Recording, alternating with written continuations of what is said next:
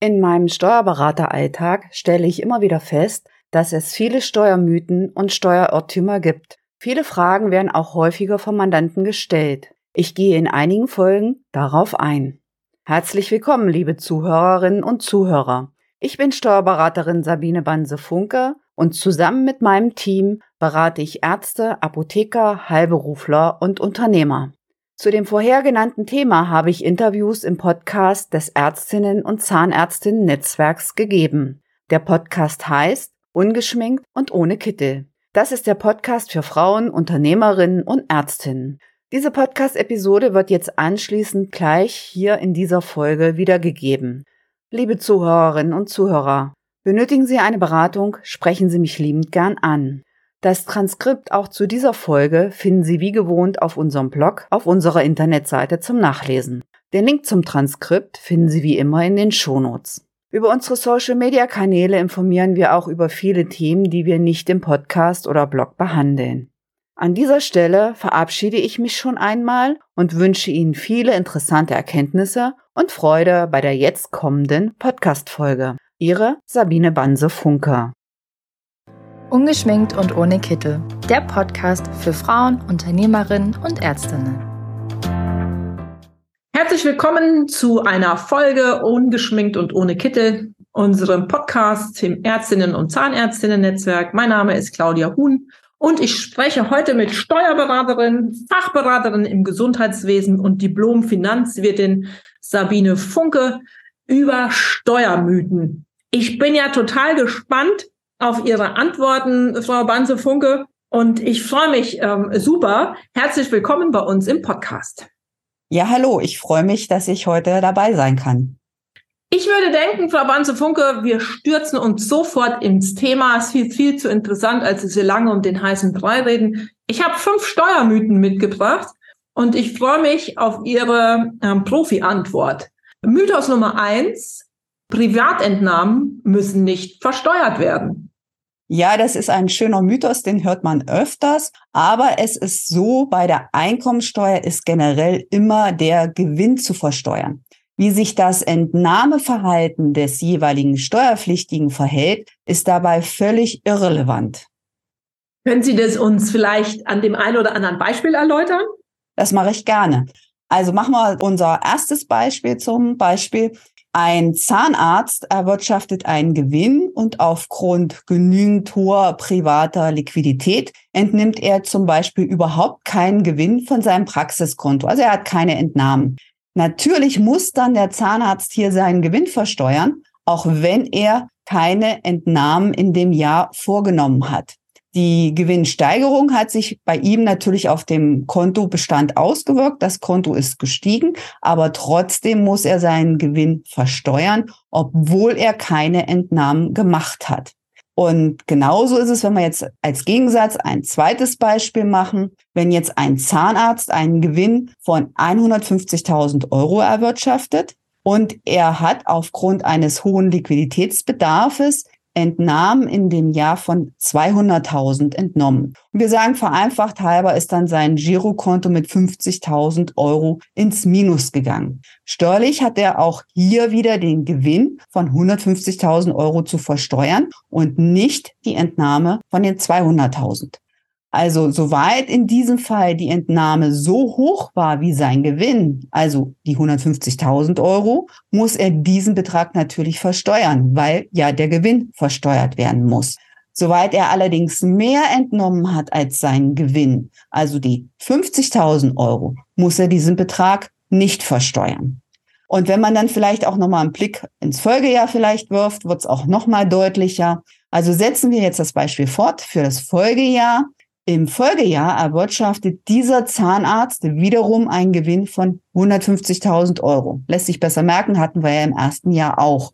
Den muss er natürlich versteuern, also 150.000 Euro. In diesem Folgejahr hat er allerdings Entnahmen nur von 100.000 Euro. Trotzdem muss er 150.000 Euro versteuern, seinen Gewinn, obwohl er in dem Folgejahr ja nur 100.000 Euro entnommen hat weil der Gewinn ja 150.000 Euro sind. Steuerlich hat er den Gewinn zu versteuern und nicht die Entnahme. Und in dem Folgejahr hat sich dann auch sein Girokonto bei uns hier in dem vereinfachten Beispiel auch ausgeglichen. Anhand dieser Beispiele sieht man, dass die Höhe des zu versteuernden Betrages überhaupt nichts mit dem Entnahmeverhalten des Mandanten zu tun hat. Schade, dass es ein Mythos ist, um ehrlich zu sein. Es würde mir auch gefallen, Privatentnahmen nicht versteuern zu müssen. Und ja. ich finde an der Stelle vielleicht so ein kleines, ne, was ich mir immer so merke, ist, das eine ist mein Konto und der Kontostand hat aber eben nichts mit meiner Gewinn- und Verlustrechnung zu tun oder sehr wenig. Genau. Danke für die Antwort. Wir kommen zu Mythos 2 und der schließt sich tatsächlich gleich an an Mythos 1. Da heißt es, ich habe meinen Gewinn doch gar nicht von meinem Konto genommen. Warum muss ich den dann trotzdem versteuern? Das ist auch eine Frage, die sehr häufig bei uns kommt. Also wie, wie ich ja vorher erläutert habe, muss der Gewinn versteuert werden. Es ist unabhängig davon, ob ich den Gewinn entnommen habe oder nicht oder wofür ich den Gewinn verwendet habe oder wenn das Geld noch da ist, ob und wie ich den dann privat verwende. Dann kommen wir auch gleich zu Mythos Nummer drei. Betriebliche Darlehenstilgungen ähm, und Sondertilgungen kann ich doch steuerlich absetzen, oder? Ja, das haben wir häufiger als Frage gegen Ende des Jahres. Ich leiste noch mal eine Sondertilgung und dann muss ich doch weniger Steuern zahlen. Schön wär's, ist es aber leider nicht so. Also Tilgung und Sondertilgung von betrieblichen Krediten sind steuerlich leider nicht absetzbar. Steuerlich wird geschaut, was ich mit dem Kredit bezahlt habe. Also bezahle ich Betriebsausgaben oder Anschaffung, also wo der Kredit quasi ausgezahlt wurde. Und danach richtet es sich, wie dann steuerlich auch die Behandlung erfolgt. Aber es wird nicht die Tilgung abgesetzt. Also zahle ich Betriebsausgaben mit dem Kredit, wenn er ausgezahlt wird, sind diese Betriebsausgaben bei Einnahmeüberschussrechnung im Jahr der Zahlung voll absetzbar, obwohl ich diese nur über Kredit bezahlt habe. Dafür ist dann wiederum die reine Kredittilgung nicht steuerlich absetzbar, weil ich sie ja schon einmal als Ausgabe abgesetzt habe. Es wird quasi geschaut, womit bezahle ich den Kredit. Was anderes ist, sind die Zinsen. Die Zinszahlungen für den Kredit sind steuerlich natürlich absetzbar. Und äh, klassischerweise hat der Mandant ja immer eine, oft eine regelmäßige Annuitätenratenzahlung an die Bank, also einen gleichbleibenden Betrag. Und der wird dann immer aufgeteilt auf Zins und Tilgung, so wie ihn die Darlehensbescheinigung auch ausweist. Und dann sind die Zinsen steuerlich absetzbar. Die Tilgung ist steuerlich nicht absetzbar. Das würde ich übrigens auch schön finden, wenn es kein Mythos wäre. Ja, aber man kann halt leider nicht doppelt absetzen. Ne? Das, das wäre ja sonst ein doppeltes Absetzen. Dann haben wir ähm, auch gleich im Anschluss Mythos Nummer vier. Über mein Konto habe ich nicht so viel Gewinn gemacht. Der Kontostand ist nicht gestiegen. Wo ist mein Gewinn geblieben? Das ist auch so eine der klassischen Fragen, die wir in der Abschlussbesprechung immer oft dem Mandanten beantworten müssen. Also Gewinnsteigerungen werden vom Mandanten oft nicht bemerkt, wenn zum Beispiel über das Konto private Zahlungen oder Zahlungen, die nicht steuerwirksam sind, bezahlt werden. Also manchmal ist es ja so, dass neben den klassischen Entnahmen, wo der Mandant sich einfach nur einen Betrag auf ein anderes Konto überweist, auch sonstige andere private Entnahmen vorgenommen werden. Und die werden häufig halt leider vergessen. Ne? Dadurch merkt der Mandant nicht, dass er mehr Gewinn gemacht hat, weil das Geld ja bereits vom Konto verwendet wurde. Also sonstige Entnahmen können zum Beispiel sein Zahlung für die Krankenkasse, das Versorgungswerk, Einkommensteuerzahlungen, Zahlung für die Kinder, für Urlaubsreisen, für Vereine, private Kredite, private Anschaffung und viele andere private Dinge, die vielleicht mit über das Praxiskonto laufen. Also diese Zahlungen werden über das Konto bezahlt und der Mandant stellt dadurch ja keine Erhöhung des Kontobestandes fest, weil das Geld halt einfach weg ist. Und dadurch denkt er, er hat keine Gewinnsteigerung gehabt. Also er stellt es dadurch nicht fest. Und auch ein weiterer Grund ist, wie wir es ja eben schon besprochen hatten, dass oft äh, betriebliche Tilgungen oder Sondertilgungen von Krediten stattfinden, die steuerlich nicht absetzbar sind, aber vom Konto bezahlt werden und auch natürlich dann den Kontostand mindern. Und eine dritthäufige Ursache, die ist also die dritte Ursache, die auch häufig zutrifft, ist zum Beispiel, ich bezahle Investitionen vom Konto. Das Geld ist dann vom Konto abgeflossen und ist nicht mehr da. Steuerlich bekomme ich aber für diese Investition nur die Abschreibung über den Abschreibungszeitraum. Dadurch kann ich weniger absetzen, als in dem Jahr Liquidität vom Konto abgeflossen ist.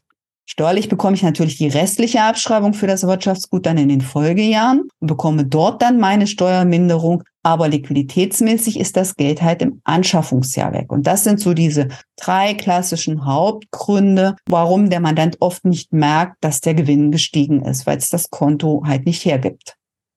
Aber zumindest was die privaten Aus, äh, Ausgaben angehen würde, würde es doch Sinn machen, ähm, dafür Sorge zu tragen, dass überhaupt keine privaten Ausgaben über so ein ähm, Praxiskonto abgewickelt werden, oder?